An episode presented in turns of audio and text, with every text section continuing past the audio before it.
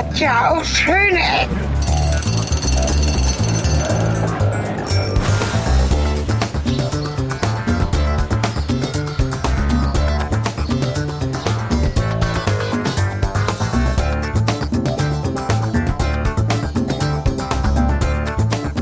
Vor zwei Wochen ist Cornelis zu seiner epischen Spanien-Rundreise aufgebrochen.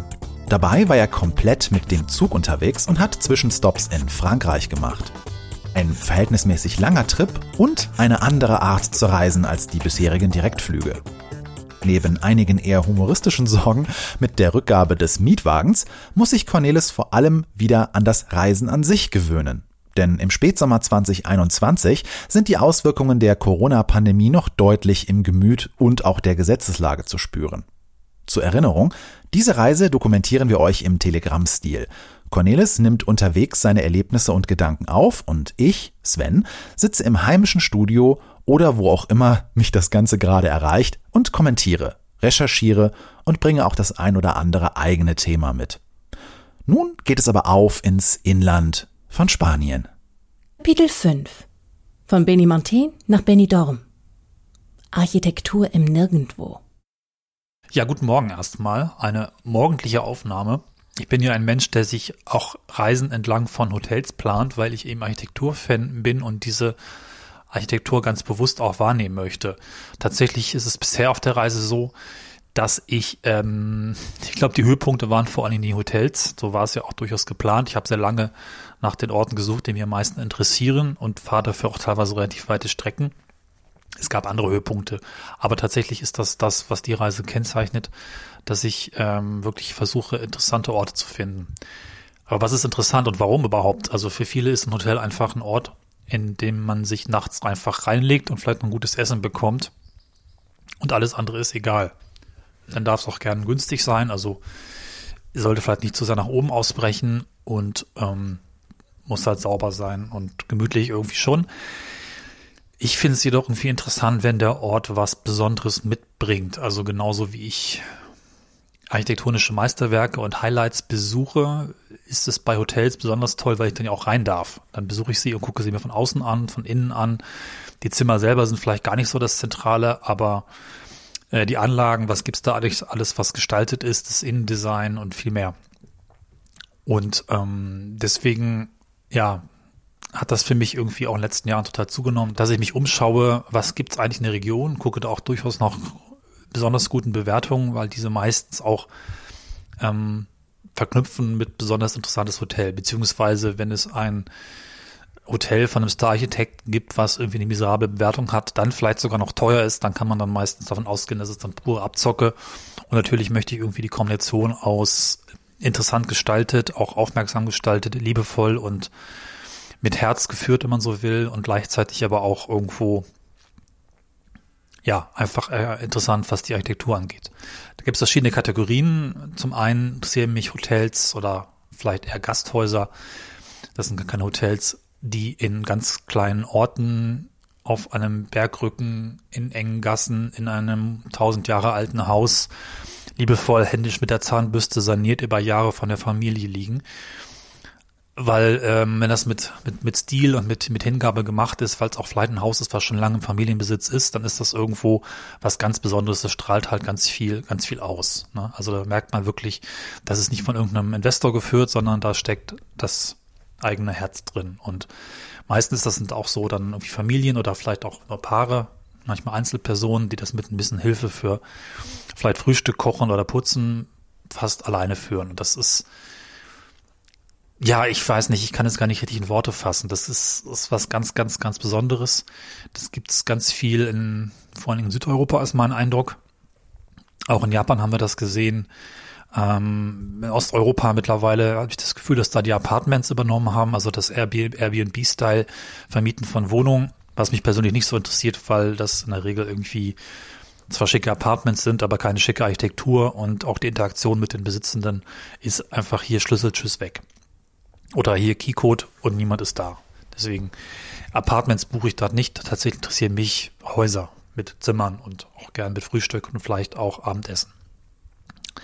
Auf der Reise gab es davon bisher noch nichts so richtig. Das kommt jetzt erst demnächst. Ich hatte einen ja, doch eins war so, das war ein Haus mit, mit äh, irgendwie acht Zimmern und unten noch einem kleinen Bistro drin in, in Peniscola oder Peniscola an der Küste, geführt von ähm, Xavier und äh, Marie, Maria, glaube ich, die dort einfach zu zweit einen ganz wundervollen Job haben und ja, das Haus, ich weiß nicht, ob sie es selbst saniert haben, auf jeden Fall ist es wunderschön, wunderschön hergerichtet mit Dachterrasse und vielen netten alten Möbeln, aber nicht zu, nicht zu alt, nicht zu übertrieben, einfach schön, können wir hier verlinken.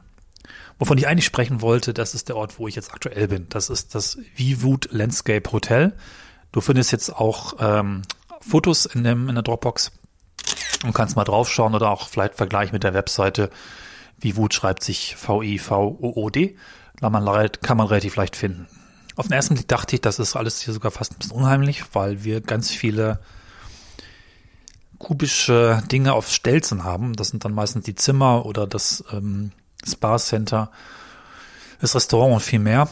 Sie behaupten von sich, da nachhaltig zu sein und die Hotelanlagen auf Stelzen in die Landschaft gestellt zu haben, um möglichst wenig ja, Footprint im wahrsten Sinne des Wortes zu hinterlassen. Das kann man jetzt durchaus argumentieren, denn drumherum sind halt auch trotzdem Wege und Parkplätze und vieles andere eingeebnet. Und auch die Gebäude verdecken natürlich auch irgendwie Landschaft und zerstören Räume.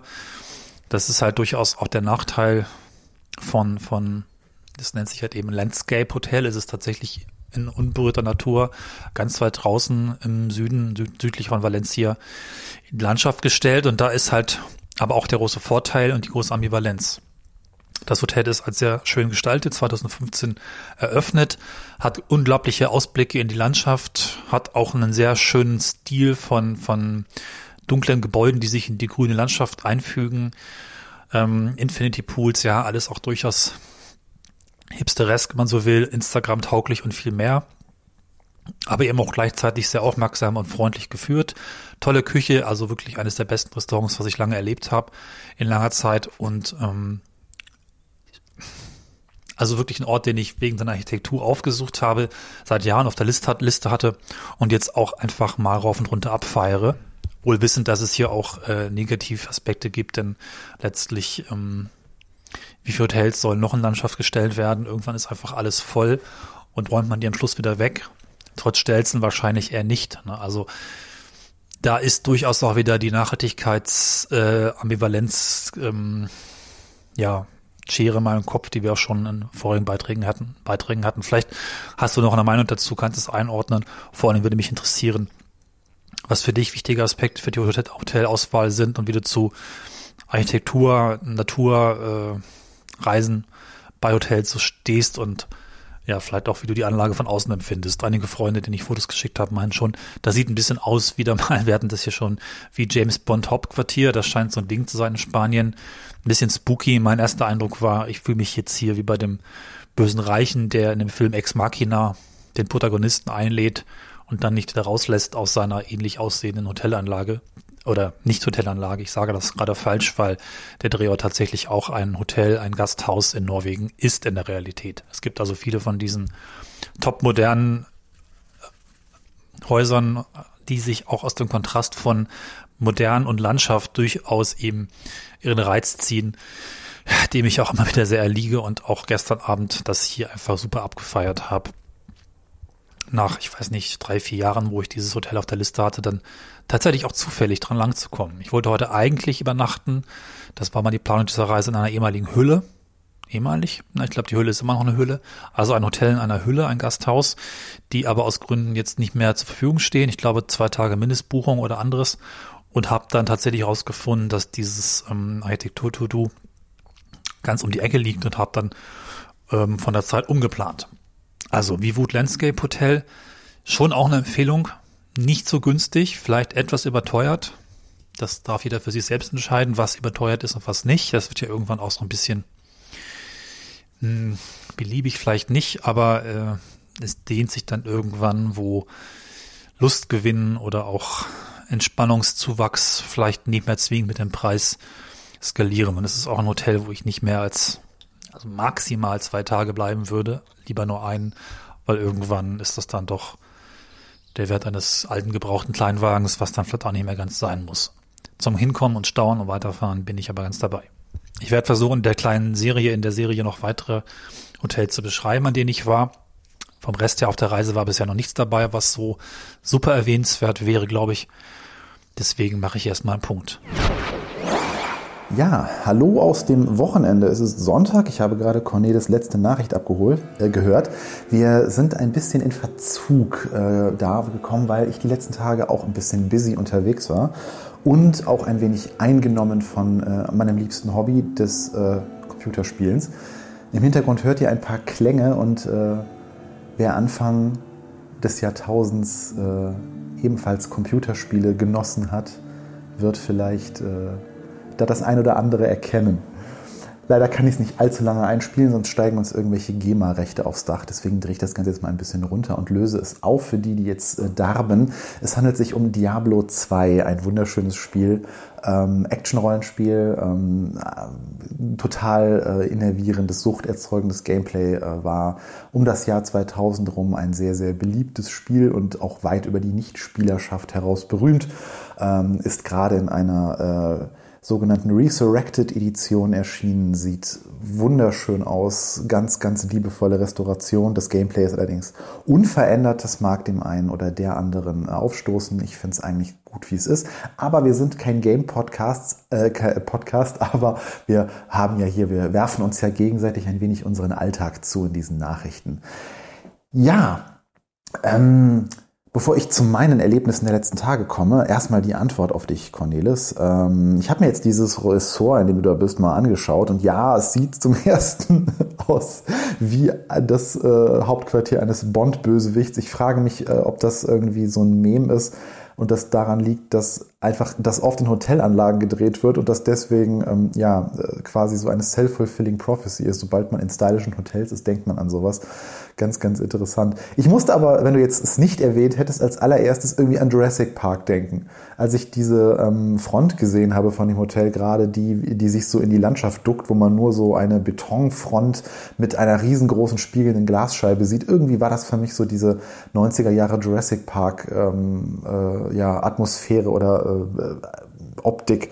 Aber wahrscheinlich ist das jetzt auch schon wieder durch die neuen Filme und durch diverse anderen Sachen ähm, bei mir umgeprägt und mein Hirn macht daraus jetzt irgendwie Jurassic Park. Ähm, deine Fotos, großartig. Äh, guckt euch die auf jeden Fall auf schöne-ecken.de an oder wenn ihr sie gerade in eurem Podcatcher ähm, geliefert bekommt und der das darstellen kann. Ansonsten laden wir euch ein zu uns auf die Seite, guckt da in die Galerie und seht euch Cornelis Urlaubsbilder an. Ähm, ja, dieses Ressort heißt, wie gesagt, oder wie Cornelis gerade schon sagte, ähm, Vivot oder Vivut oder wie auch immer man das aussprechen möchte. Äh, das soll eine Hotelkette werden, hat gerade meine ähm, Kurzrecherche ergeben.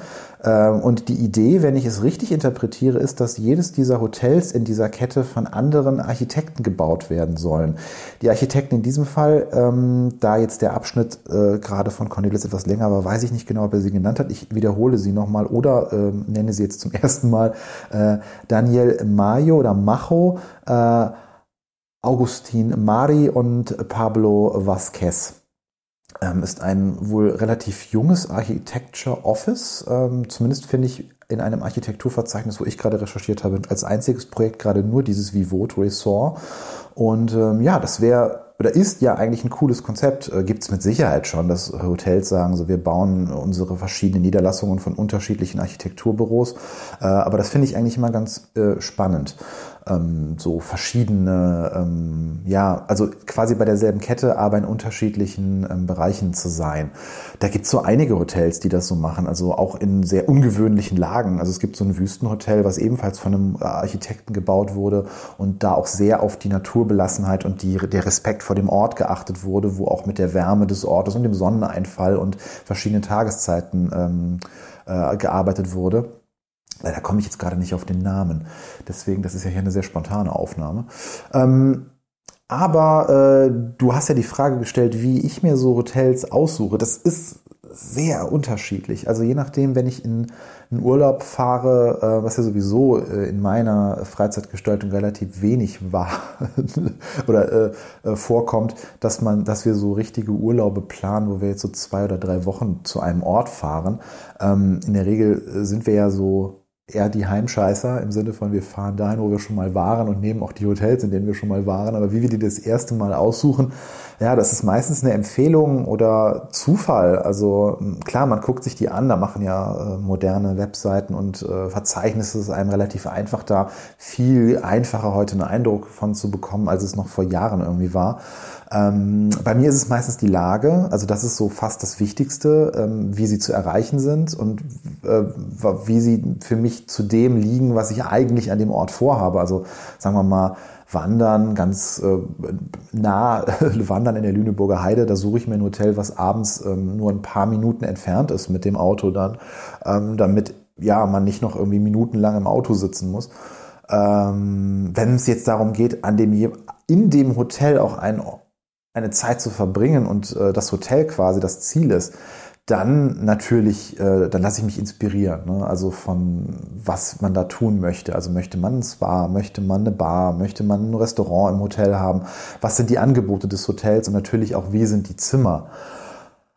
Da bin ich auch oder bin, das heißt auch, da leite ich jetzt in die falsche Richtung. Ähm, ich weiß, Cornelis, du bist ja wirklich mehr Fan von diesen oder magst insbesondere diese inhabergeführten kleinen Hotels, die eine Geschichte haben.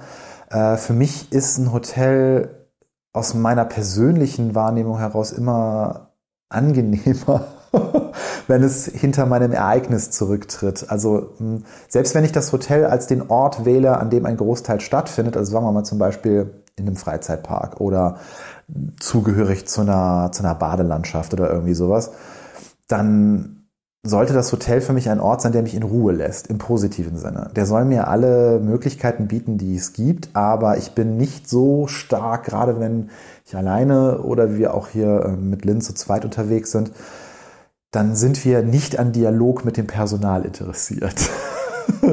ähm, einfach weil wir entspannen und uns ähm, ja abschalten wollen. Und ähm, ich bin im Urlaub ohnehin nicht unbedingt der kommunikativste Typ. Das heißt, ich bin eher so derjenige, der Urlaub mit der, mit der Landschaft und mit dem mit, den, mit der Umgebung macht, als mit den Menschen dort. Da bin ich vielleicht auch ja einfach von den Medien geprägt, dadurch, dass ich so viel mit Menschen in meinem Beruf zu tun habe, dass ich dann mal ganz froh bin, mich nur mit einem Baum oder einem Berg oder einem Wanderweg zu unterhalten oder einer Sicht auf den Strand.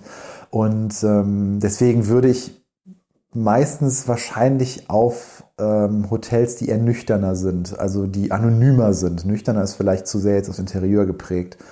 Ähm, äh, ausweichen, als dass ich die inhabergeführte kleine Pension suche. Wenn ich allerdings ähm, mit Freunden unterwegs bin, also ne, auch zum Beispiel auf unseren Podcast-Touren, ähm, Cornelis und ich, da ist es schön, mal so eine Erfahrung zu machen, ne, wo wir in Montenegro de la Calameras waren zum, Beispiel, waren, waren zum Beispiel, ich spreche weiter in spanischem Duktus. Ähm, das ist toll, wenn man dann auch mit den Inhabern in Kontakt kommt, von denen Wein empfohlen bekommt, von denen eine, eine Schale fantastische Oliven hingestellt bekommt. Das ist toll.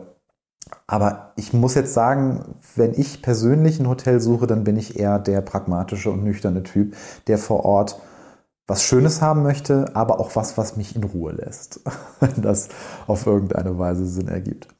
Ja, ähm, noch kurz mein Tagebucheintrag. Ähm, äh, Lynn und ich waren in Bremen ähm, auf dem ersten Event, wenn man so möchte, abgesehen von irgendwelchen Kinoveranstaltungen äh, seit der Pandemie.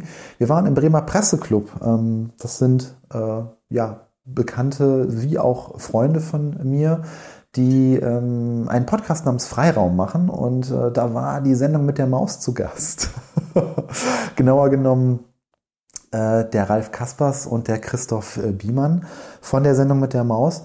Und das war für mich einfach jetzt mal wieder ein Grund, ganz, ganz dringend das Haus zu verlassen und zu einer Veranstaltung zu fahren und auch wirklich mal wieder ohne den ähm, allgegenwärtigen Sicherheitsabstand auf relativ kleinem gemütlichen Clubraum, so Schulter an Schulter, äh, natürlich alles nach 3G-Regeln, also alles getestet, genesen oder ähm, geimpft, ähm, in einem kleinen Clubraum zu sitzen und einem Podcast zu lauschen, wie da vorne die Macher der Sendung mit der Maus oder die Macher der, Lach, der, der, der Sachgeschichten von der Sendung mit der Maus von ihrem ja, Leben als Sendung mit der Mausmacher erzählen. Und das war toll. Also der Podcast müsste ähm, wahrscheinlich schon erschein, erschienen sein, wenn unsere Folge hier erscheint.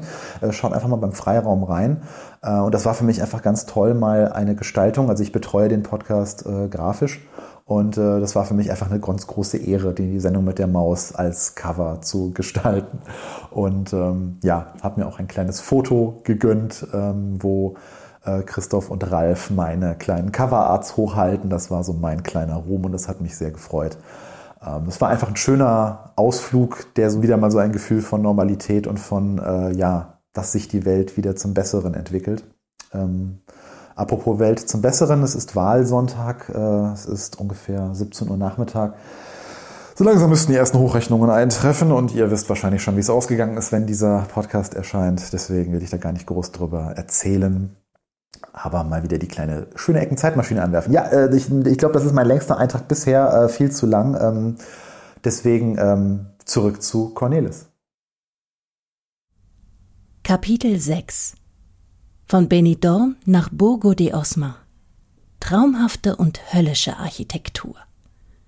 So, ich melde mich auch mal wieder. Ich hatte jetzt auch mal zwei Tage nicht viel zu berichten gehabt, beziehungsweise muss noch ein bisschen aufholen. Ja, ich habe besucht, nachdem ich in dem Vivut Hotel war. Äh, einerseits das hässlichste Gebäude Spaniens und auch das, äh, ja, eines der höchsten Hochhäuser hier in Spanien und Europa das Intempo Building in Benidorm, nebenbei auch, wie ich schon angekündigt habe, die wohl hässlichste Stadt hier an der Küste und gleichzeitig irgendwie auch faszinierend und gruselig. Das Intempo Building, was ich zuerst angefahren habe, ist deswegen interessant, weil es tatsächlich 2005 begonnen wurde zu bauen oder zu planen. 2006 war faktischer Baubeginn und es ist so jetzt 2021 dann doch mal irgendwie sowas wie fertig geworden. Gut, wenn man vor Ort war, dann weiß man, naja, fertig irgendwie fertig. Offensichtlich kann man inzwischen da sogar wohnen und äh, es werden Wohnungen verkauft. Aber drumherum sieht es immer noch ziemlich nach Baustelle aus. Das Gebäude gilt als ja äh, Ikone der der Immobilienblase in Spanien, weil es einfach äh, in der Zeit des Booms geplant und gebaut wurde und in der Phase der Blase dann mitten im Bau war, viele Firmen nacheinander pleite gegangen, Skandale drumherum und es stand auch einfach lange Jahre dann die Baustelle still. Erst so im letzten Jahr hat man dann angefangen, die letzten Handgriffe vorzunehmen. Der Rohbau und auch große Teile der Fassade waren relativ früh fertig, stand also relativ fertig aussehend in der Gegend herum, aber ohne wirkliche Nutzung. Und jetzt scheint man doch äh, allmählich zu beginnen, die Wohnung zu verkaufen, beziehungsweise die damals verkauften Wohnungen angeblich überwiegend an Russen verkauft, ähm, dann auch den Besitzern zu übergeben. Das ist schon ganz schön äh, das ist schon ganz schön lang, mal eben 15 Jahre so einem Hochhaus herumgebastelt, das ist schon krass. Und es ist auch einfach mal nicht schön, wenn du die Fotos anguckst. Ja, es sieht aus wie ein schmales, hohes M mit einem umgekehrten Kegel, der oben reingerutscht ist als äh, Verbindungselement und eigenes Bauelement mit ebenfalls acht Stockwerken. Aber es ist einfach ja, zwei Seiten bestehen aus goldiger Glasfassade, zwei Seiten bestehen aus hässlicher Betonfassade. Viel mehr muss man dazu eigentlich gar nicht sagen. Also, ich wollte es mir mal persönlich anschauen und auch Benidorm persönlich anschauen, weil ich da noch nie war, beziehungsweise die paar Male, wo ich dran langgekommen bin, ganz bewusst einen Bogen drum gemacht habe. Allerdings, ich bin jetzt auch einfach nur durchgefahren und äh, finde es immer noch krass, was Tourismus so seit 1950 gemacht hat. Hunderte an Hochhäusern, nicht die richtig krass hohen, aber doch irgendwie mehr als 150 Meter oder sowas, ganz viele. Und äh, ja, also Benidorm ist vielleicht vielen gar nicht so bekannt, aber äh, äh, doch durchaus interessant von seinem Anblick, auch von manchen Serien letzter Zeit, europäischen Serien, als Filmkulisse verwendet, weil die Stadt selber, man fragt sich, was ist denn das, wo ist denn das? Das ist ja irgendwie gar nicht so ähm, ja bekannt letztlich. Ne? Also die, die, die Kulisse selbst ist irgendwie eher unverbraucht, außer vielleicht bei Engländern, die da in großen Scharen auch eben regelmäßig Urlaub machen oder sich entsprechend Immobilien gekauft haben. Also ja, schau dir Fotos an oder schau nochmal bei Wikipedia. Ich finde es einfach krass und bin dann doch schnell weitergefahren. Was ich auch noch kurz erwähnen möchte, danach war ich dann an einem ältesten Staudamm Europas, der Tibi-Talsperre. Das ist auch ganz interessant, weil dieser Staudamm, der irgendwie schon 42 Meter hoch ist, also schon ein ziemlich dickes Ding ist, 1580 in Auftrag gegeben wurde und dann entsprechend bis 1594 gebaut wurde. Das ist irgendwie gar nicht mal so kurz her. Ne? Also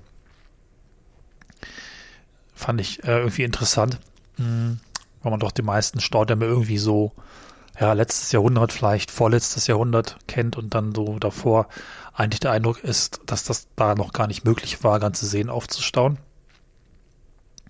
Ist in diesem Fall aber tatsächlich passiert. Man kann da auch vielleicht so ein Geheimtipp, wenn auch etwas verboten, äh, hingehen und hochklettern. Das ist ein bisschen spannend. Auch unter der Vorstellung, oh, das Ding ist alt, hält das wirklich für immer oder bricht es jetzt gerade zusammen? Nein, ist es nicht, weil offensichtlich ne, hört ihr mich jetzt hier noch sprechen. Das waren einfach zwei ganz interessante, weil gegensätzliche Ziele an dem Tag. Und das, äh, ja, könnt ihr euch auf jeden Fall nochmal angucken in Fotos und in verlinkten Artikeln. Ist vielleicht ganz nett.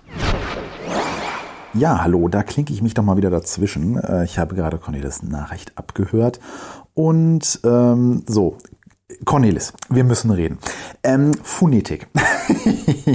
Nein, ähm, äh, Spaß. Äh, wir reden hier von der Stadt Benidorm. Es war nämlich gerade für mich wirklich schwierig, nur aus Cornelis äh, Voice-Nachricht für mich herauszufinden, von welcher Stadt wir überhaupt hier sprechen. Ich habe nämlich zuerst Minidom verstanden und dachte, Moment mal, Minidom, das war so ein kleiner Landschaftspark irgendwo in der Nähe von Ratingen und der ist 1992 abgerissen worden. Ähm, hat meine Kindheit übrigens sehr geprägt. Eigentlich tolle Geschichte to oder tolle Location wenn er noch stehen würde, würden wir darüber eine eigene schöne Eckenfolge machen. Da konnte man so die Bauwerke der Welt im Maßstab 1 zu 25 be, ähm, bewundern. Tolle Idee ist leider irgendwann 1900, wie gesagt, 92 oder so äh, dem Erdboden gleichgemacht worden. Aber zurück zu Beni Dorm, wo ich jetzt wirklich lange googeln musste, bis ich die Stadt gefunden hatte, weil Cornelis mir auch hier keine Begleitmaterialien, äh, nicht mal benannte Fotos oder irgendwas gegeben hat. Schluchz. So, äh, ja, die Stadt kannte ich noch nicht und irgendwie, wenn du mir Fotos gezeigt hättest, hätte ich gesagt, was zur Hölle hat dich nach Südamerika verschlagen? Weil irgendwie ähm, habe ich so Klischeebilder so von der Copacabana oder irgendwo da, wo diese auch so völlig überladenen Hotel oder von mir aus auch Geschäftshochhäuser, was auch immer, aber das ist so der Baustil, den ich so mit Südamerika verbinde, aus so Bud Spencer-Filmen, wo es so nach Rio geht und sowas irgendwie. Ähm, ja, äh, wie gesagt, äh, komische Prägung meiner Wahrnehmung. Äh, ja, ähm, ich kann mich deinem Ur Urteil anhand der Fotos nur anschließen. Ähm, ich glaube, wir haben das mal, als wir äh, in Spanien irgendwo an der Küste unterwegs waren, als Moloch bezeichnet, Städte wie dieses möchte ich nicht hin, möchte ich nicht meine Zeit verbringen, ist ja nicht so toll. Ähm, Interessant ist aber, wie sich die Bevölkerung dieser Stadt entwickelt hat, weil ähm, du hast ja gerade gesagt, so der Tourismus, der sich ab den 1950er Jahre dort äh, entwickelt hat, angestoßen ähm, von dem äh, Bürgermeister der Stadt damals, Pedro Zaragoza, der aus dem äh, winzig kleinen Fischerdorf eine riesige Metropole im Laufe der Jahre gemacht hat. Also die Bevölkerungsentwicklung 1960 waren das noch 6200 60 ähm, Einwohner.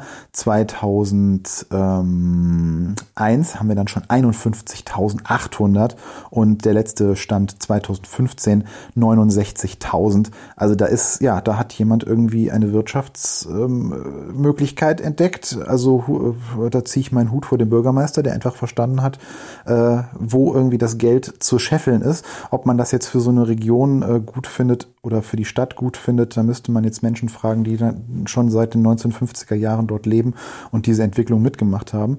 Ähm, ich wage aber zu behaupten, dass die das wahrscheinlich unter Heimat äh, oder heimatlichen Gründen nicht so toll finden. Aber das ist ja alles Mutmaßung. Ähm, ja, interessant. Das zweite, ähm, du merkst, wie elegant ich das erste Thema deines äh, Eintrages überspringe. Irgendwelche hässlichen Gebäude, die du dir aus Architekturmasochismus anguckst. Ähm, ja, äh, äh, die Tibi-Talsperre. Ähm, krass, äh, dass es eine Talsperre gibt, die so alt ist, 1580 bis 1594 gebaut worden. Und so sieht die auch aus. Ähm, da fühle ich mich jetzt irgendwie auch nach Südamerika versetzt. So irgendwo, ich bin so bei bei Maya, Dschungel, irgendwas, keine Ahnung, äh, großartig, spannend. Ähm, ich möchte ähm, hiermit mich von Cornelis Aufruf dahin zu gehen und da hochzuklettern äh, deutlich distanzieren, kein Anwalt. Nicht, dass das Ding dann wirklich einkracht, während ihr darauf rumkraxelt, keine Haftungen. Äh, spendet uns gerne Geld, bevor ihr dahin fahrt. Ähm, ja, nee, äh, krass. Also schöne, schöne Location. Da wäre ich tatsächlich auch gerne mal ähm, hin und hätte da gerne ein Auge drauf geworfen. Das Ding ist wirklich, wirklich beeindruckend. Ich wollte noch ganz kurz ergänzen zu deinen Benidorm-Ausführungen. Ich habe etwas ganz Wichtiges nicht gesagt und du auch nicht. Die Stadt ist nicht nur unglaublich gewachsen von ein paar tausend auf 60.000 Einwohner, sie ist auch gewachsen auf die Möglichkeit, 1,5 Millionen Touristen pro Jahr zu beherbergen. Und ich glaube, das ist das tatsächlich krasse. Wenn man jetzt die Hochhausdichte in Bezug zur Einwohnerzahl, die die größte von, Moment, Europas, glaube ich, ist oder sowas, nimmt, ist das klar, weil da wohnt ja auch fast niemand. Und die ganzen Hochhäuser sind entsprechend gebaut für Touristen, Apartments oder Hotels, was auch immer.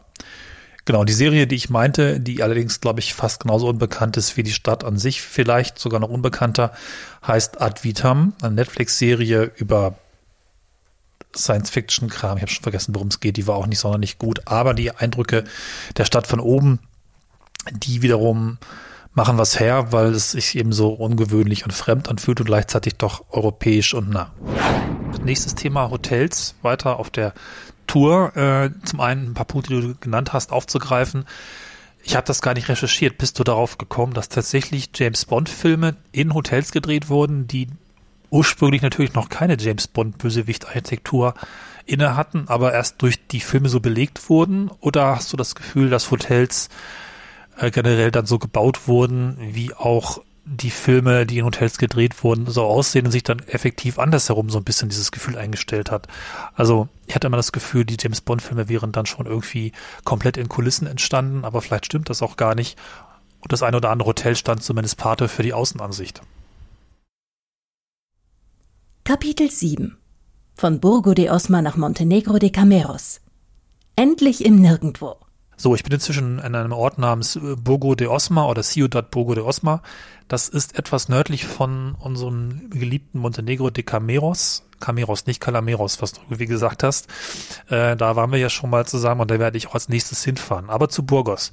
Hier bin ich im Hotel ähm, Thermal Burgo, Thermal Burgo de Osmas oder so. Das ist also ähm, ein, ein, ein, ein Wellness-Thermal-Dingsy-Hotel und äh, eingebaut in eine ehemalige Universität, die wiederum wohl in einem Altbau steckt, was auch vielleicht mal Kloster gewesen ist oder zumindest so aussieht mit großem Kreuzgang und drum und dran. Das ist alles sehr schön erhalten.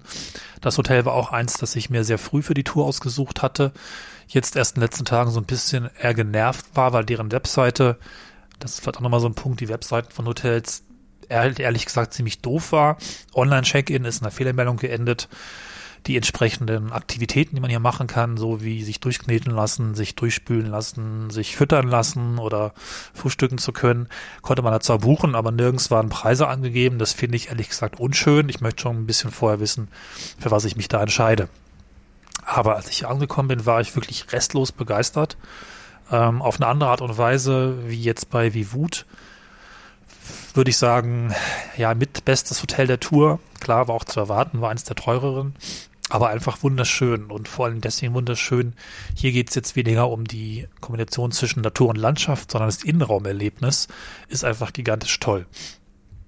Man kommt in diesen großen Innenhof, komplett glasüberdacht und hat dort ja so einen Springbrunnen und mit großem Abstand weitläufig ein paar Sofas und Restaurantplätze und auch der Frühstücksbereich, aber alles irgendwie so gemacht, dass es sich echt gut anfühlt, auch zur Zeit. Ähm, echt toll und hat, hat mir gefallen. Das Zimmer in meinem Fall ein Dachzimmer und irgendwie mag ich das, wenn ein Dachzimmer auch eine Dachschräge hat und hier mit so einem kleinen Knick eingebaut. Ähm, echt gemütlich, geräumig, schöne Farben, schöne Materialien, super sauber, super, super gut gepflegt sich so anbietet. Also irgendwie einfach ein Hotel, wo ich gern drin bin. Was natürlich bei der Tour jetzt eigentlich nicht so mein primäres Ziel ist, weil Wetter ist toll und ich habe in den letzten Tagen auch viele tolle Wanderungen gemacht durch so Täler, ja, Talsperren hatte ich schon gesagt, oder auf Berge oberhalb von Klöstern, also also ein Zeug, was einfach viele, viele Wow-Effekte auf 3D-Landschaft, super gefaltete Steinsformationen, geologische Besonderheiten, die ich nicht benennen kann, weil ich kein Geologe bin. Also krasses Zeug und draußen. Dennoch hat es einfach Spaß gemacht, hier mal einen Abend zu verbringen. War jetzt auch preislich super gut. Ähm, hab dann nur 90 Euro bezahlt für das Zimmer. Das ist nur wenig mehr, als ich vor ein paar Tagen noch in einem Casa Rural, also so einem rustikalen Landhaus bezahlt habe, wo ja der Komfort äh, rustikal war. Das äh, gehört vielleicht dazu, aber da habe ich dann irgendwie auch 68 Euro bezahlt und ähm, fand das jetzt eigentlich nur unerheblich teurer und äh, weiß ich nicht, ob es Normalpreis war oder ein Angebot, weil ich früh gebucht habe. Also für den Preis kann ich das wirklich äußerst empfehlen. Tolles Hotel, macht Spaß. Das äh, der Wellnessbereich wiederum nicht so spaßvoll. Hatte das dann erfahren, für 30 Euro darf man da rein. Effektiv ist das dann ein, ein Planschbecken mit vielen Düsen. Rücken, Fuß, Luft, Wasser, alles mögliche kommt überall raus, aber das war's dann auch. Okay, also das ähm, finde ich sehr äh, teuer, zumal ich im Netz noch gefunden habe, dass es vor zwei Jahren nur, nur 23 Euro gekostet hat und jetzt plötzlich schon 32. Ich habe dir einfach die Zahlen vertauscht. Ist ein bisschen hart und würde ich jetzt nicht so empfehlen. Ja. Generell wohl üblich, dass bei Wellnesshotels, zumindest hierzulande, dass äh, ja der Wellnessbereich mit, mit Bademöglichkeiten, vielleicht auch Sauna und so, halt immer extra gebucht werden muss. Ich habe das Gefühl, das wäre in deutschen Hotels anders, aber vielleicht irre ich. Vielleicht wird es ja auch jemand, man generell bezahlen muss, umso kleinteiliger, was eben nach oben drauf kommt. Da bin ich nicht so firm. Wie auch immer, schöne Architektur, macht Spaß, vor allen Dingen auch, dass äh, mein Herz schlägt ja nicht nur für Backstein, sondern irgendwie generell für Stein. Es gibt hier so einen Stil und der ist gerade in dieser Region ganz stark zu sehen, dass die Häuser einfach aus Naturstein zusammengeworfen sind und dann in den letzten Jahren viel Sanierung passiert ist, also alles sandgestrahlt, alles schön sauber und freigestellt, auch im Innenraum.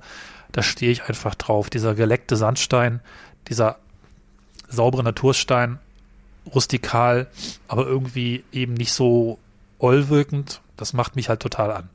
Finde ich toll. Genau, das hat sie auch im Zimmer und deswegen bin ich schon glücklich auch das nochmal so vielleicht ein Gedanke, dass die Raumwirkung, nicht nur die Beziehung zur Umgebung für Hotels bei mir echt auch durchaus eine Rolle spielt. Ich wollte nochmal so ein paar, ich wollte mal so ein paar Gedanken, Beobachtungen zum Umgang mit ja, Hygiene und Pandemie eigentlich machen. Das ist nämlich tatsächlich ein bisschen interessant, weil die Länder natürlich sehr verschieden damit umgehen. Ich durfte dieses Jahr nun zwei verschiedene Länder erleben oder eigentlich drei. Polen, Frankreich und Spanien und natürlich Deutschland kennen wir. Man kriegt das von außen gar nicht so richtig raus, wie es sich anfühlt, was so die Regeln sind, wo die Leute konsequent sind und wo nicht. Und ich finde es interessant, das sich fort anzuschauen. Polen war krass, weil äh, überhaupt nicht konsequent und überhaupt nicht präsent, dass da so eine Pandemie ist. Gut, im Sommer, die hatten wohl auch gute Zahlen, aber Masken waren verschwunden. Es fühlte sich an wie eine Zeitreise in 2019, habe ich glaube ich auch erzählt. Äh, Spanien hingegen, ich habe es jetzt irgendwie schon ein paar Leuten so beschrieben, man ist hier sehr konsequent und gleichzeitig auch sehr entspannt. Aber nicht im Sinne von nachlässig entspannt, sondern ist halt so und wir machen, was man machen muss und wir machen es halt ordentlich, aber ohne irgendwie da so verkrampft bei zu sein. Meistens. Das zeigt sich daran, dass eigentlich gut wie in jeder Stadt eigentlich 90 Prozent der ähm, Einheimischen, Touristen leider etwas anders, aber die Einheimischen tragen eigentlich komplett Masken draußen immer noch. Obwohl die Impfquote wahnsinnig hoch ist bei, glaube ich, über 80 Prozent oder um 80 Prozent Erstimpfquote und 76 Prozent vollständig, was beeindruckend ist. Dennoch äh, hält man weiter daran fest. Und sogar auf Bergtouren habe ich vereinzelt Menschen mit Masken auf anstrengenden, teilweise Treppenstufen und so weiter gesehen. Da habe ich dann selber darauf verzichtet, weil das dann irgendwann auch ein bisschen auf die Atmung geht und vielleicht draußen wenn man sich kurz und mit gutem Abstand begegnet und darauf achten kann, auch eigentlich nicht so schlimm ist, denke ich, aber ich finde das interessant. Gleiches gilt auch für Innenräume, also Hotels, komplett Maske. Das äh, geht so weit, dass man sogar im Schwimmbad, im Wellnessbereich Masken trägt, außer beim Schwimmen. Das heißt, im Liegestuhl beim Herumlaufen Maske auf. Fand ich relativ krass. Auch ein paar andere witzige Maßnahmen. In Barcelona im Hostal war die Schlüsselübergabe so gestaltet, dass der Schlüssel stets abgegeben werden musste und durch ein kleines Loch im Tresen ja erstmal abgegeben wurde und ich war etwas verwundert, weil er platsch in Flüssigkeit fiel, bis mir klar wurde, ja, man gibt den Schlüssel ab und er fällt direkt in Desinfektionssoße. Äh, sodass dann der Mensch, der ihn entgegennimmt, ihn gleich desinfiziert hat. Nun ist es vielleicht inzwischen nicht mehr ganz so extrem, dass über Kontakt äh, dass das ein Problem ist. Aber fand ich interessant, dass es dort entsprechend so geregelt ist. Auch in Barcelona war dann der klare Hinweis, wenn du das Zimmer verlässt, bitte lass das Fenster auf, weil es einfach nett ist fürs Reinigungspersonal, wenn die Luft dann schon irgendwie frisch ist.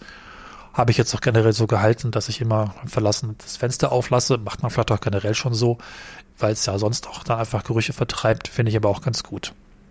Ja, also fühlt sich trotzdem für mich sehr angenehm an. Ich habe wirklich gar kein Problem, eine Maske aufzusetzen. Habe auch eine dabei, die für Stadttouren dann so gebaut ist, dass sich die Brille nicht beschlägt. Und damit ist eigentlich alles cool. Also auch bei warmem Wetter stört mich das nicht. Ich finde es einfach gut, sich darauf zu verständigen und dass es einfach auch recht entspannt so gemacht wird. So Verweigerer scheint es eigentlich keine zu geben. Es gibt so ein paar seltsame Menschen wie immer, die dann ja das nicht machen. Die wird man wahrscheinlich immer auch äh, haben und nicht alle erreichen, aber das sind ein paar, paar wenige. Und im, ja, im ganz, ganz, ganz kleinen Dorf ist es halt so, dass es dann vielleicht auch nicht mehr alle machen, aber doch immer noch sehr viele. Also selbst wenn da nur 20 Häuser stehen, man achtet drauf. Und ich finde, es ist irgendwie auch ein, man achtet aufeinander, man achtet auf sich. Da ist auch noch eine Form von Gesellschaft. Das habe ich öfter in Reisen mitgenommen. Die ist hier auch in Spanien nicht so aufs Individuum betrachtet, sondern eher auf die Gemeinschaft in Familien oder im Dorf. Und man macht auch eben Dinge füreinander und nicht nur für sich selbst. Das finde ich irgendwie schön und wichtig. Und das macht es für mich eigentlich sehr angenehm, gerade hier Urlaub zu machen. Und äh, hoffe, dass das irgendwie ein bisschen stehen bleibt. Jetzt nicht dieses ständige Masken tragen, aber wenn es da weiterhin äh, sehr hygienisch zugeht und, und aufmerksam zugeht und nicht irgendwie alle möglichen Leute meinen, sie müssen es besser wissen. Ach, ich finde das irgendwie ganz interessant und ganz nett. Ja, das ist irgendwie letztlich auch wichtig für das Land, als Urlaubsland irgendwie angenehm, aber auch aufmerksam rüberzukommen. Das ist vielleicht auch einer der Gründe, warum man hier weiß, dass es sich lohnt. Aber es mag auch Teil der Kultur sein und das finde ich einfach schön. Klar, ich bin auch nicht in den Großstädten und äh, kriege das da vielleicht nochmal auch besonders positiv mit. Gut, ich werde es weiter im Blick behalten. Zu Frankreich kann ich jetzt wenig sagen, weil ich da eben nur sehr kurz war. Da fühlt sich so ein bisschen chaotischer und ähnlicher zu Deutschland an, aber da fehlt mir jetzt die Möglichkeit, wirklich ein Urteil zu treffen. Darauf komme ich vielleicht nochmals zurück in diesem Podcast. Ne? So viel dazu. Äh, pandemisch fühlt sich tatsächlich hier gut an. Ähm, man hat das Gefühl, die Sache ist, naja, ich will nicht sagen durch, aber ist weniger dramatisch. Aber das bedeutet eben nicht, dass man jetzt aufhört, darauf zu achten. Und das finde ich gut. Ja, hallo. Es ist inzwischen Abend. Ich habe mir gerade die dritte Aufnahme von Cornelis angehört und bin ein wenig frische Luft schnappen.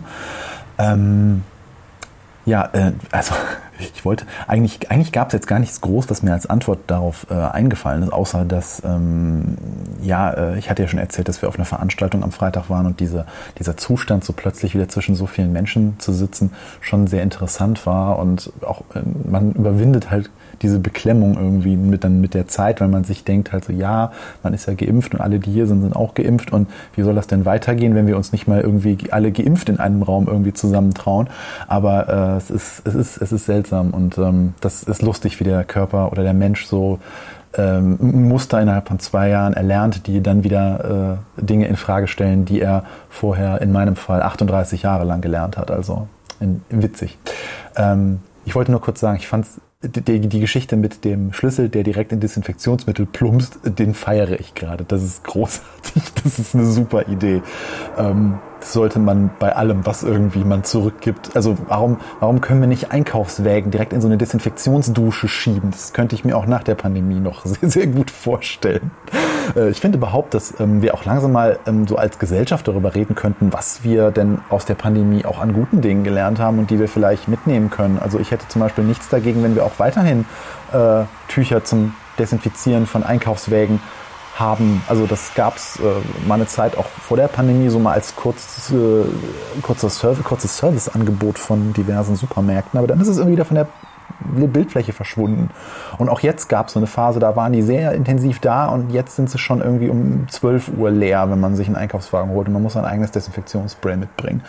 Ähm, ja, ich weiß, dass gerade ein paar lachen, oh, der ist infiziert in Einkaufswagen. Ja, habe ich tatsächlich auch schon vor der Pandemie gemacht, weil ich ähm, tatsächlich sehr mit ähm, ja, Herpes zu kämpfen habe und äh, mir äh, schon beim Wechseln von irgendwelchen ähm, äh, Lampen oder Birnchen in meinem alten Auto teilweise durch irgendwelche, ja, weiß ich nicht was, Sachen ähm, Herpes geholt habe. Und ich hasse das. Deswegen bin ich bei solchen hochintensiv oder hochinfektiösen äh, Kontaktpunkten, wo wirklich jeder mit den Händen über seine Nase wischt und sich sonst wo lang wischt und dann wieder in den Einkaufswagen packt und Kinder, die da in den Einkaufswägen drin sitzen und sich irgendwie schnoddernd da mit weiß ich nicht was drüber wischen.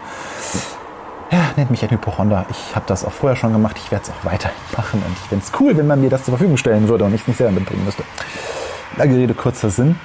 Aber auch dieses Maskentragen im Supermarkt, ey, das kann gerne bleiben, habe ich nichts gegen. Äh, ne? Leute, die weiß ich nicht wie, da irgendwie äh, nach hinten durch nach ihren Brötchen fassen in diesen Selbstbedienungsregalen, wo die aufgebackenen Brötchen drin liegen und sowas habe ich nichts gegen, wenn die die Griffe und sonstiges nicht voll schnoddern mit ihrem äh, Zeugs und so. Und ähm, auf, ich werde auf jeden Fall dabei bleiben. Also zumindest was äh, jetzt so betrifft im Sinne von, man hat einen leichten Schnupfen oder so und muss dann doch mal irgendwie einkaufen, irgendwo hingehen. Ich werde auch in Zukunft den äh, mir an den Asiaten einen äh, ein Vorbild nehmen und da ähm, auch weiterhin demonstrieren, dass es durchaus gesellschaftlich akzeptiert sein kann, um andere zu schützen, eine Maske zu tragen. In diesem Sinne zurück zur Cornelis nächsten Station. Äh, dazu würde ich gerne noch sagen, zu dem Thema Pandemie, Anxieties und einiges mehr. Äh, und du hast es ja auch gesagt, wie schnell sich der Kopf in kurzer Zeit verändern kann. Da würde ich gerne noch in Zukunft eine ganze Folge dazu machen oder auch an einer passenden Stelle mal zu dem Thema, ja, was das im Kopf eigentlich gemacht hat und auf welcher Grundlage da einiges passieren kann bei vielen von uns, bei mir auch, hat sich das doch sehr krass ins Gehirn gefressen. Schöne Ecken dürfte nicht der Ort dafür sein. Wir werden aber nochmal dann bekannt geben, wo das genau am besten passt. Du hast gesagt, ja, äh, wann, äh, wenn nicht jetzt, sollten wir anfangen, wieder uns normal zu verhalten, wenn wir mit 3G-Konzept alle geimpft zusammenkommen.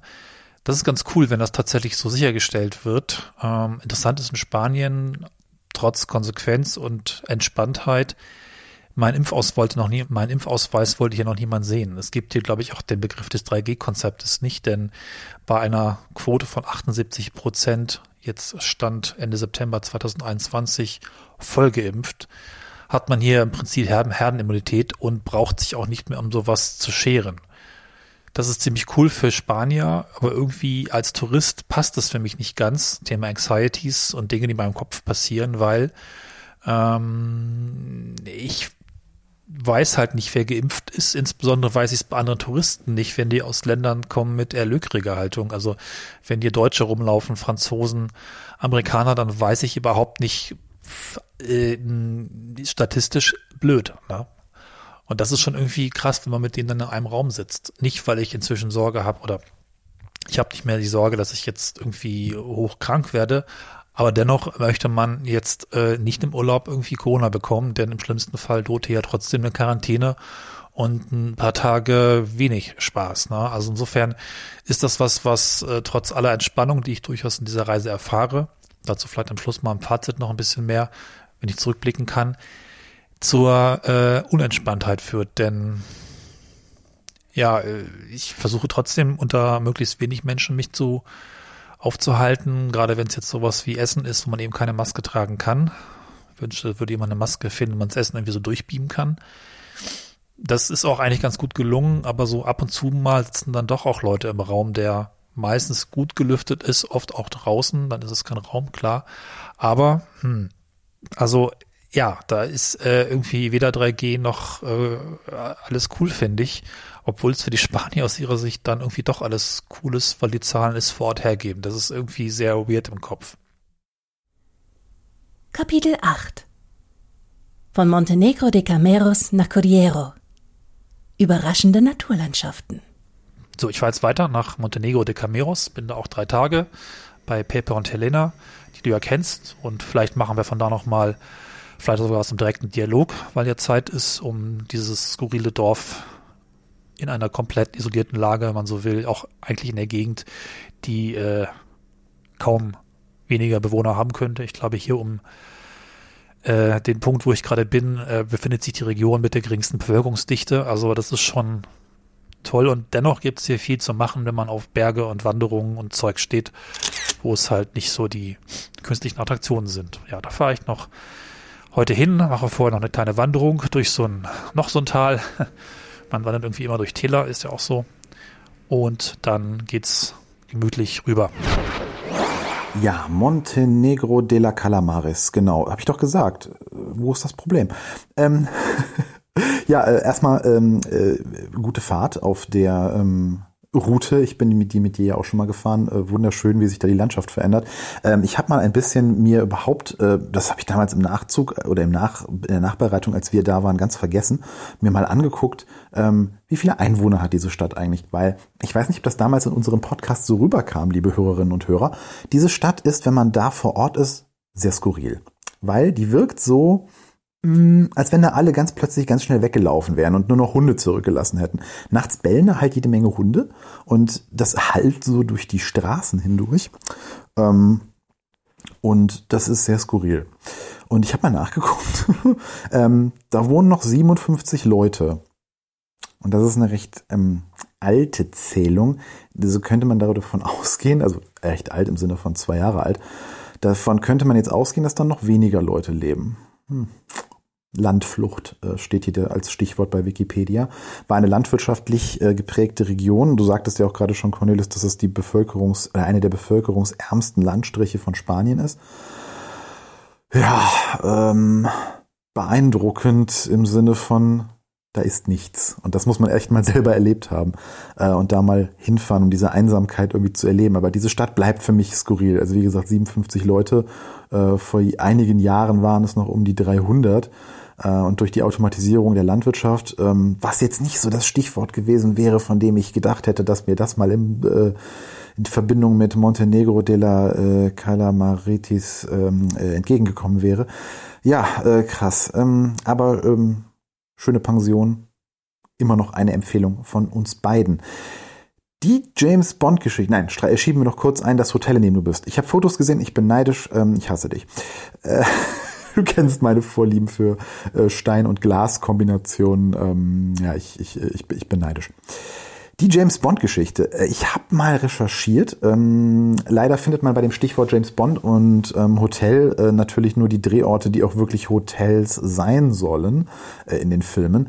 Das heißt, es ist jetzt schwierig herauszufinden, wo mal ein Hotel als ähm, Hauptquartier für einen der Bösewichter äh, benutzt wurde oder die Fassade eines Hotels.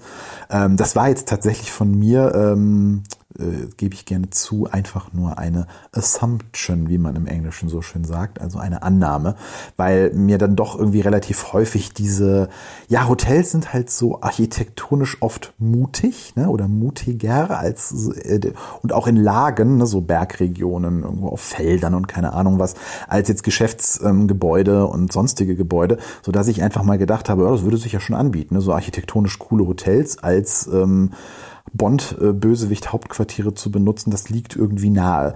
Ähm, leider hat, wie gesagt, meine Recherche jetzt nicht ergeben, dass es irgendwo eine, äh, eine Sammlung gibt von Hotels, die sich damit brüsken, dass sie mal so etwas waren. Bei mir kam das tatsächlich jetzt von äh, einer Szene, die in einem der ähm, Daniel Craig Bonds ist. Und ich meine, es wäre Quantum Trost gewesen. Ich bin mir aber nicht ganz sicher. Ähm, da ist so ein Hotel, das ähm, aus Holz größtenteils besteht und ähm, wenn ich mich recht erinnere, äh, war das der Quantum Trost. Ich bin mir aber nicht sicher. Ähm, und das Ding fliegt doch da in die Luft. Und war das nicht der Bösewicht Hauptort oder war das auch nur ein Hotel, in dem die abgestiegen waren? Schwierig. Ich muss die anderen nochmal gucken. Wobei Quantum Trost wird schwierig nochmal zu gucken. Ähm, nee, also wie gesagt, ähm, habe ich jetzt so in dem Sinne nicht gefunden. Aber es gibt wirklich ganz viele Hotellisten, wo Bond in seinen Filmen schon mal abgestiegen ist. Wer da mal sich auf die Spuren begeben möchte, einfach bei äh, Google die entsprechenden Phrasen einsetzen und man findet jede Menge Listen namhafter Publikationen, die das mal zusammengetragen haben. Die schönsten Bonds, Bonds, Bonds, Bonds Bond-Hotels. Ähm, ja, nett. Äh, und damit ähm, zurück zu Cornelis. Zur La einmal zu Ela. Wir hatten den Namen nicht gesagt.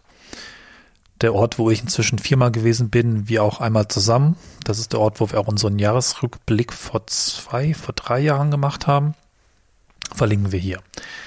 Ich bin zum ersten Mal drei Nächte hier, also zwei Tage. Das ist ziemlich interessant und ziemlich cool, weil ich zum ersten Mal auch wirklich so ein bisschen mich auf den Ort eingerufen kann die, die mich kennen und du gehörst ja dazu, wissen, dass ich ganz, ganz selten überhaupt länger als eine Nacht verweile und noch viel seltener an einen Ort zurückkomme.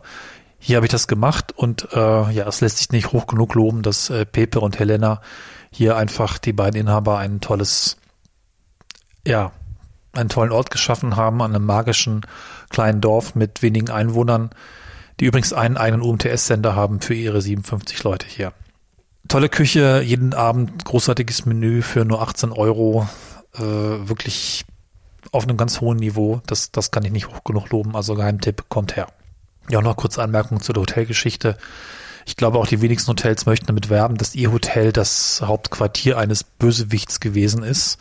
Das wirkt vielleicht doch ein bisschen komisch, von wegen entspannen sie hier, wo im Film Herr X oder wie immer auch heißt, äh, die Weltherrschaft plant. Macht irgendwie auch keinen Sinn. Film noch dazu ein. Ähm, ja, gestern war es noch ganz interessant, äh, bis hin zu unheimlich und ich hatte auch einen kleinen Moment Panik. Merke, nie äh, wieder in Bergwanderungen gestrichelte Wege laufen, die in der Karte zwar eingezeichnet sind, in der Realität aber nicht existieren. Ja, das habe ich gestern gemacht. Ich bin also in Empfehlungen hier meiner beiden Gastwirte, meiner beiden Gastgeber gefolgt in die Berge, bin so ein Tal hochgelaufen bis zu einem Pass und dachte mir auf dem Rückweg, hm, vielleicht doch lieber einen anderen Weg laufen. Das ist ja auch voll langweilig, den Weg zurückgehen, den ich gekommen bin. Mhm, ja, da gibt es einen tollen Weg oben in den Bergen und dann kann ich entsprechend ja auch woanders lang laufen. Das war aber nicht die Empfehlung von den beiden. Hm, war erst alles sehr cool und dann bin ich irgendwann abgebogen in diesen besagten nicht vorhandenen Weg und ich weiß nicht, ob du das äh, schon mal erlebt hast, aber in den Bergen, wo es dann steil nach unten geht, wo der Bewuchs alle fünf Meter komplett anders ist. Also da war vielleicht mal irgendwann ein Pfad und manchmal war diese auch zu erkennen, aber phasenweise war da einfach mal gar nichts und ich bin dann mit dem Handy in der Hand und der offenen App versucht, diesem gestrichelten Weg zu folgen, irgendwie zurückzukommen zum Dorf. Was halt auch ein bisschen blöd ist, äh, Hand nicht frei, Blick nicht auf den Boden, paar Mal fast hingefallen, auf Kuhscheiße ausgerutscht und zwischendurch auch echt ein bisschen panisch von wegen, äh, es wird bald dunkel und also zurück komme ich jetzt den Weg auch nicht mehr ohne weiteres und nach vorne sieht es halt auch nicht so aus, als wäre da noch äh, weiterhin ein gangbarer Weg und was ist eigentlich, wenn mich jetzt drei Kühe überfallen oder was auch immer für Stiere hier äh, gelangweilt Touristen platt machen. ist alles nicht passiert. Ähm, nach doch kurzem Gefühl von ziemlicher Lost, ziemlichem Lost sein, bin ich dann einfach weitergegangen und das hat dann funktioniert. Aber würde ich euch empfehlen, nicht zu machen. Ist natürlich immer so ein bisschen schwierig. Also ganz cool in den Bergen sind ausgeschilderte Wege mit Farbmarkierungen. Die sind in der Regel oft gegangen und werden auch meistens alle paar Jahre mal geprüft und neu plattgetreten oder mit Steinen auch so ein bisschen ausgelegt, dass das alles gut passt. Wenn Wege nur auf Karten stehen, ist das schon immer so eine Sache. Die können mal vorhanden gewesen sein, aber dass diese Karten entstanden sind, hier geht es um eine Karte, die App heißt Outdoor Active und die Karten sind, glaube ich, OpenStreetMap-Material. Das ist vor 10, 15 Jahren vielleicht mal angezeichnet worden. Das prüft dann auch leider keiner nach. Insofern äh, passt ein bisschen auf. Äh, Berge sind halt auch tückisch und wenn man irgendwie sich verirrt, verrennt und die Zeit verliert, also komplett im Dunkeln, will man entsprechend nicht mehr sich da durch einen Pfad finden müssen. Ja, das nochmal so als kleines spannendes Erlebnis. Vielleicht kannst du da was teilen. Ja, wandern. Das ähm, passt gerade ganz gut, weil ich bin auf meinem Morgenspaziergang. Man muss ja in der Pandemie gucken, dass man fit bleibt und auch frische Luft abkriegt. Deswegen ähm, versuche ich immer mal wieder morgens ein bisschen frische Luft zu schnappen und äh, ein wenig die Nachbarschaft zu erkunden. Wir haben ja hier Felder und Wald im Emsland. Das ist ganz angenehm. Ähm, und ja, Wandern. Äh, also ich musste gerade schmunzeln, als du das erzählt hast, weil mir ist sowas tatsächlich ähm, schon zweimal in meinem Leben passiert. Ähm, beides Male nicht sonderlich dramatisch, also jedenfalls nicht so, dass ich irgendwo in einer entfernten Bergregion gewesen wäre, äh, wo man mich im Zweifelsfall mit dem Helikopter hätte retten müssen.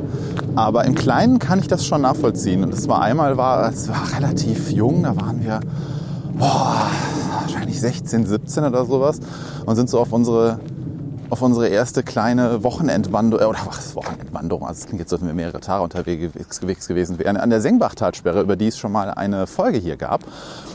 Und ähm, ja, da haben wir uns relativ abends, als wir so einmal um das Ding schon rum waren, irgendwo in einem der kleinen äh, Randbereiche des Waldes um die Talsperre herum so ein bisschen verirrt und haben nicht mehr zum, äh, ja, zu unseren äh, Vehikeln zurückgefunden. Okay, dann waren wir vielleicht doch schon 18, fällt mir gerade ein, sonst hätten wir keine Autos bedienen dürfen. Ähm, und das, da waren wir echt so ein bisschen panisch weil es wurde dunkel und wir haben uns schon echt überlegt, ob wir da in irgendwelchen Baggern, die da standen, mitten im Wald irgendwie übernachten mussten, weil das auch noch nicht die Zeit war, wo irgendwie an Handys Taschenlampen äh, waren, die in einer ausreichenden Qualität äh, geleuchtet hätten. Und natürlich nimmt man, wenn man tagsüber wandern geht, keine Taschenlampe mit.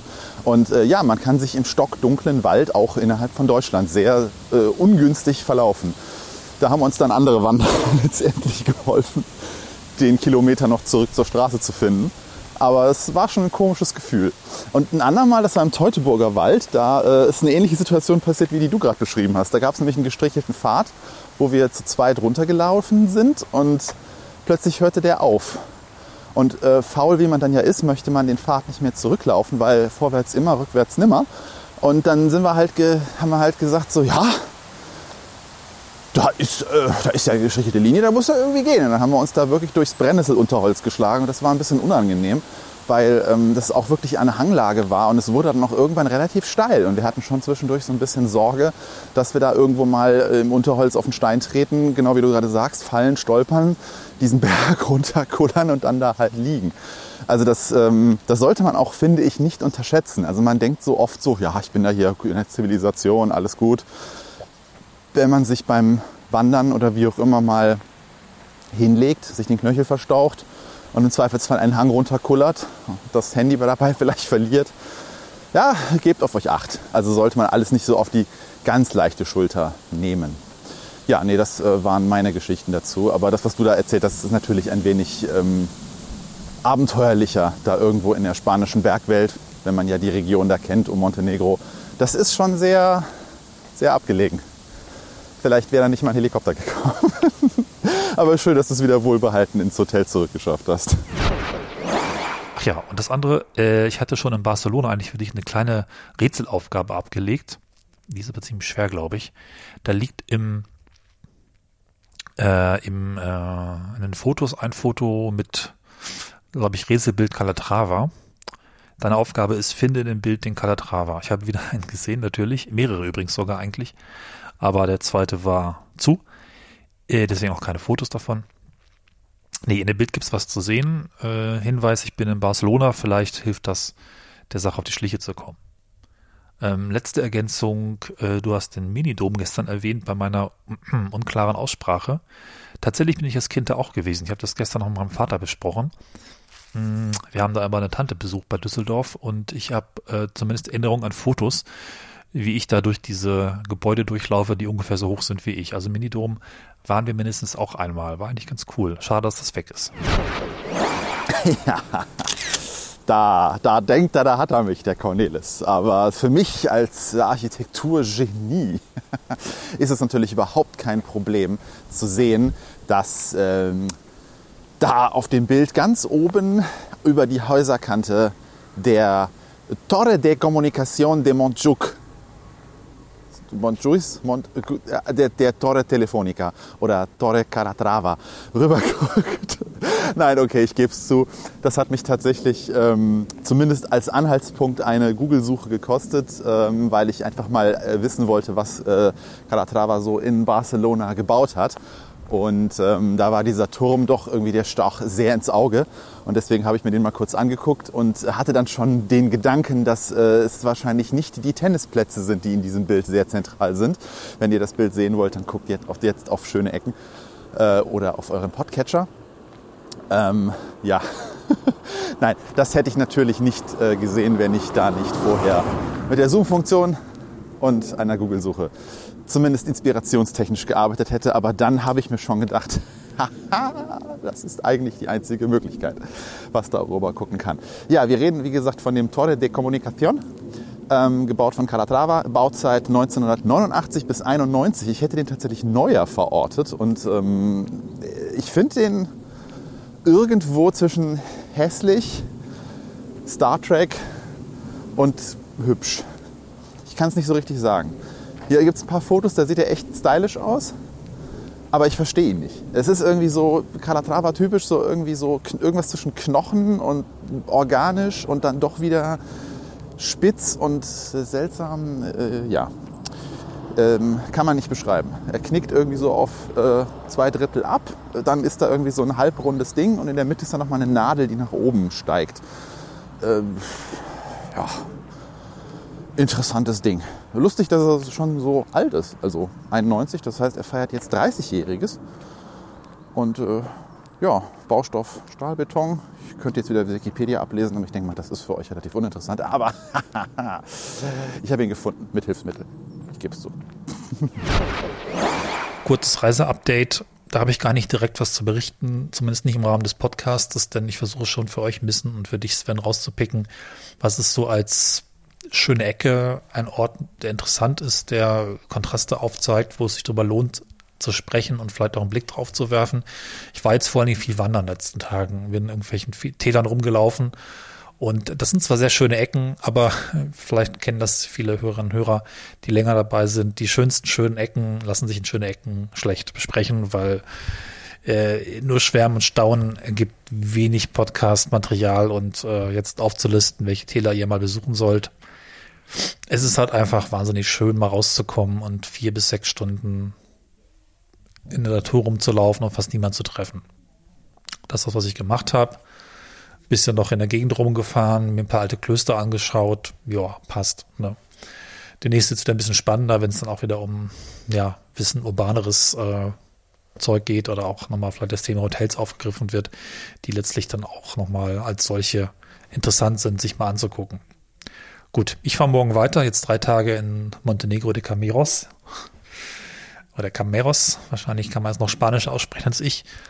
Ähm, habe mich aufgehalten, einfach, äh, ja, habe ich schon erzählt, ist toll, ist ein Rückzugsort ähm, nirgendwo mit wenigen Menschen und trotzdem irgendwie ganz viel Herz und ganz viel Zuhause auf eine Art und Weise.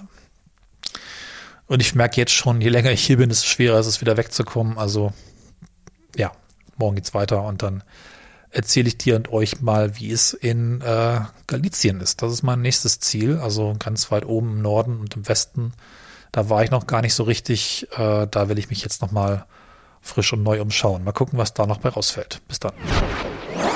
Guten Morgen. Ich wollte mich dann doch noch mal kurz zu diesem Minisegment melden, weil ja, ich bin ja oder ich sehe mich ja so ein bisschen als der Part von Schöne Ecken, der für die Natur zuständig ist, weil ich immer das, ja, wie Cornelis gerade richtig sagte, so staunend bewundere und ähm, das tatsächlich schwierig ist in einem Podcast abzubilden, weil man halt nicht erzählen kann, wer diesen Baum gepflanzt hat und äh, das war halt die Natur und wer diesen Berg gemacht hat, weil das war halt die Natur. Die Architektur gibt halt immer mehr Möglichkeiten, ähm, darüber auch Hintergründe zu liefern oder Gedanken der Menschen, die das Ganze gebaut haben, konzipiert haben, wie auch immer, wiederzugeben. Dennoch ähm, haben wir natürlich auch einen, ja, Urlaubsempfehlungsauftrag. Und äh, von meiner Seite möchte ich nochmal betonen, wie schön Spanien zum Wandern ist. Also ich habe das nicht geglaubt, äh, bevor mich Cornelis dort äh, mit auf unsere Tour genommen hat damals. Und insbesondere die Gegend äh, um äh, Aranzazu, das ist, glaube ich, die Region Onati, wenn ich mich recht erinnere. Das war wunderschön, gerade so im Spätsommer, wenn es so in den Herbst übergeht und da irgendwie alle Blätter die Farben bekommen und sowas. Also fantastisch. Ähm, oder auch äh, um Montenegro de Cameros, so spricht man es vielleicht besser Spanisch aus. Ähm, da war ich unglaublich beeindruckt, ähm, was für wunderschöne Landschaftsbilder auch in Europa existieren. Ich habe sowas bisher immer nur in Amerika verortet mit so Mesas und roten Steinen und äh, felsigen Gebieten, die dann aber auch wieder so, ja, fast schon wieder mediterran bewachsen sind und sowas. Also ganz, ganz toll. Also wer mal einen Wanderurlaub machen möchte, also Spanien ähm, hat man vielleicht da nicht so auf dem Plan und muss man aufgrund der Temperaturen wahrscheinlich auch, ja, planen, wann man dahin fährt. Aber große Empfehlung. Empfehlen wollen wir euch nun auch die schönen Ecken. Die hört ihr doch schon? Das wissen wir sehr zu schätzen. Und daher freuen wir uns sehr, wenn ihr uns eine Bewertung bei Apple Podcasts hinterlassen würdet. Gerne fünf Sterne, wenn ihr glaubt, die hätten wir verdient und gerne auch einen kleinen feinen Text. Das macht unser Projekt sichtbar und hilft uns, mehr Leute mit Reiseberichten und anderen ästhetischen Themen zu beglücken. Schreibt uns auch gerne auf Twitter, Instagram oder in die Kommentare, wie euch dieses neue Format gefällt. Wir sind gespannt und freuen uns auf euch in zwei Wochen zur nächsten Folge. Dann erfahren wir, ob Cornelis wohl jemals aus Montenegro de la Calimero da rauskommen Und das wird. hört ihr in der Ihr nächsten. Folge von Schön. Bis dahin. Das Verrückte ist, und ich bin dafür nur wenige Kilometer gefahren, auf einmal sieht Spanien aus wie Norwegen. Kurze Antwort von mir zu diesem Teil. Ähm, ich bin sprachlos. Was mich aber am meisten überrascht hat, war eine Entdeckung, die auch in keinem Verzeichnis äh, gelistet war. Auf dem Weg zurück bin ich an so einem Loch vorbeigekommen im Berg, dachte mir, naja gut, da stehen Leute, das sieht spannend aus, gehe ich da mal hin. Ich war halt irgendwie vorher duschen und dann, ähm, wie man es so macht im guten Hotel im Bademantel, fühlte mich irgendwie komisch, habe dann auch darauf geachtet, dass der Bademantel möglichst nicht irgendwie aufgeht, weil man steht dann hier plötzlich nackt da und das war irgendwie total awkward.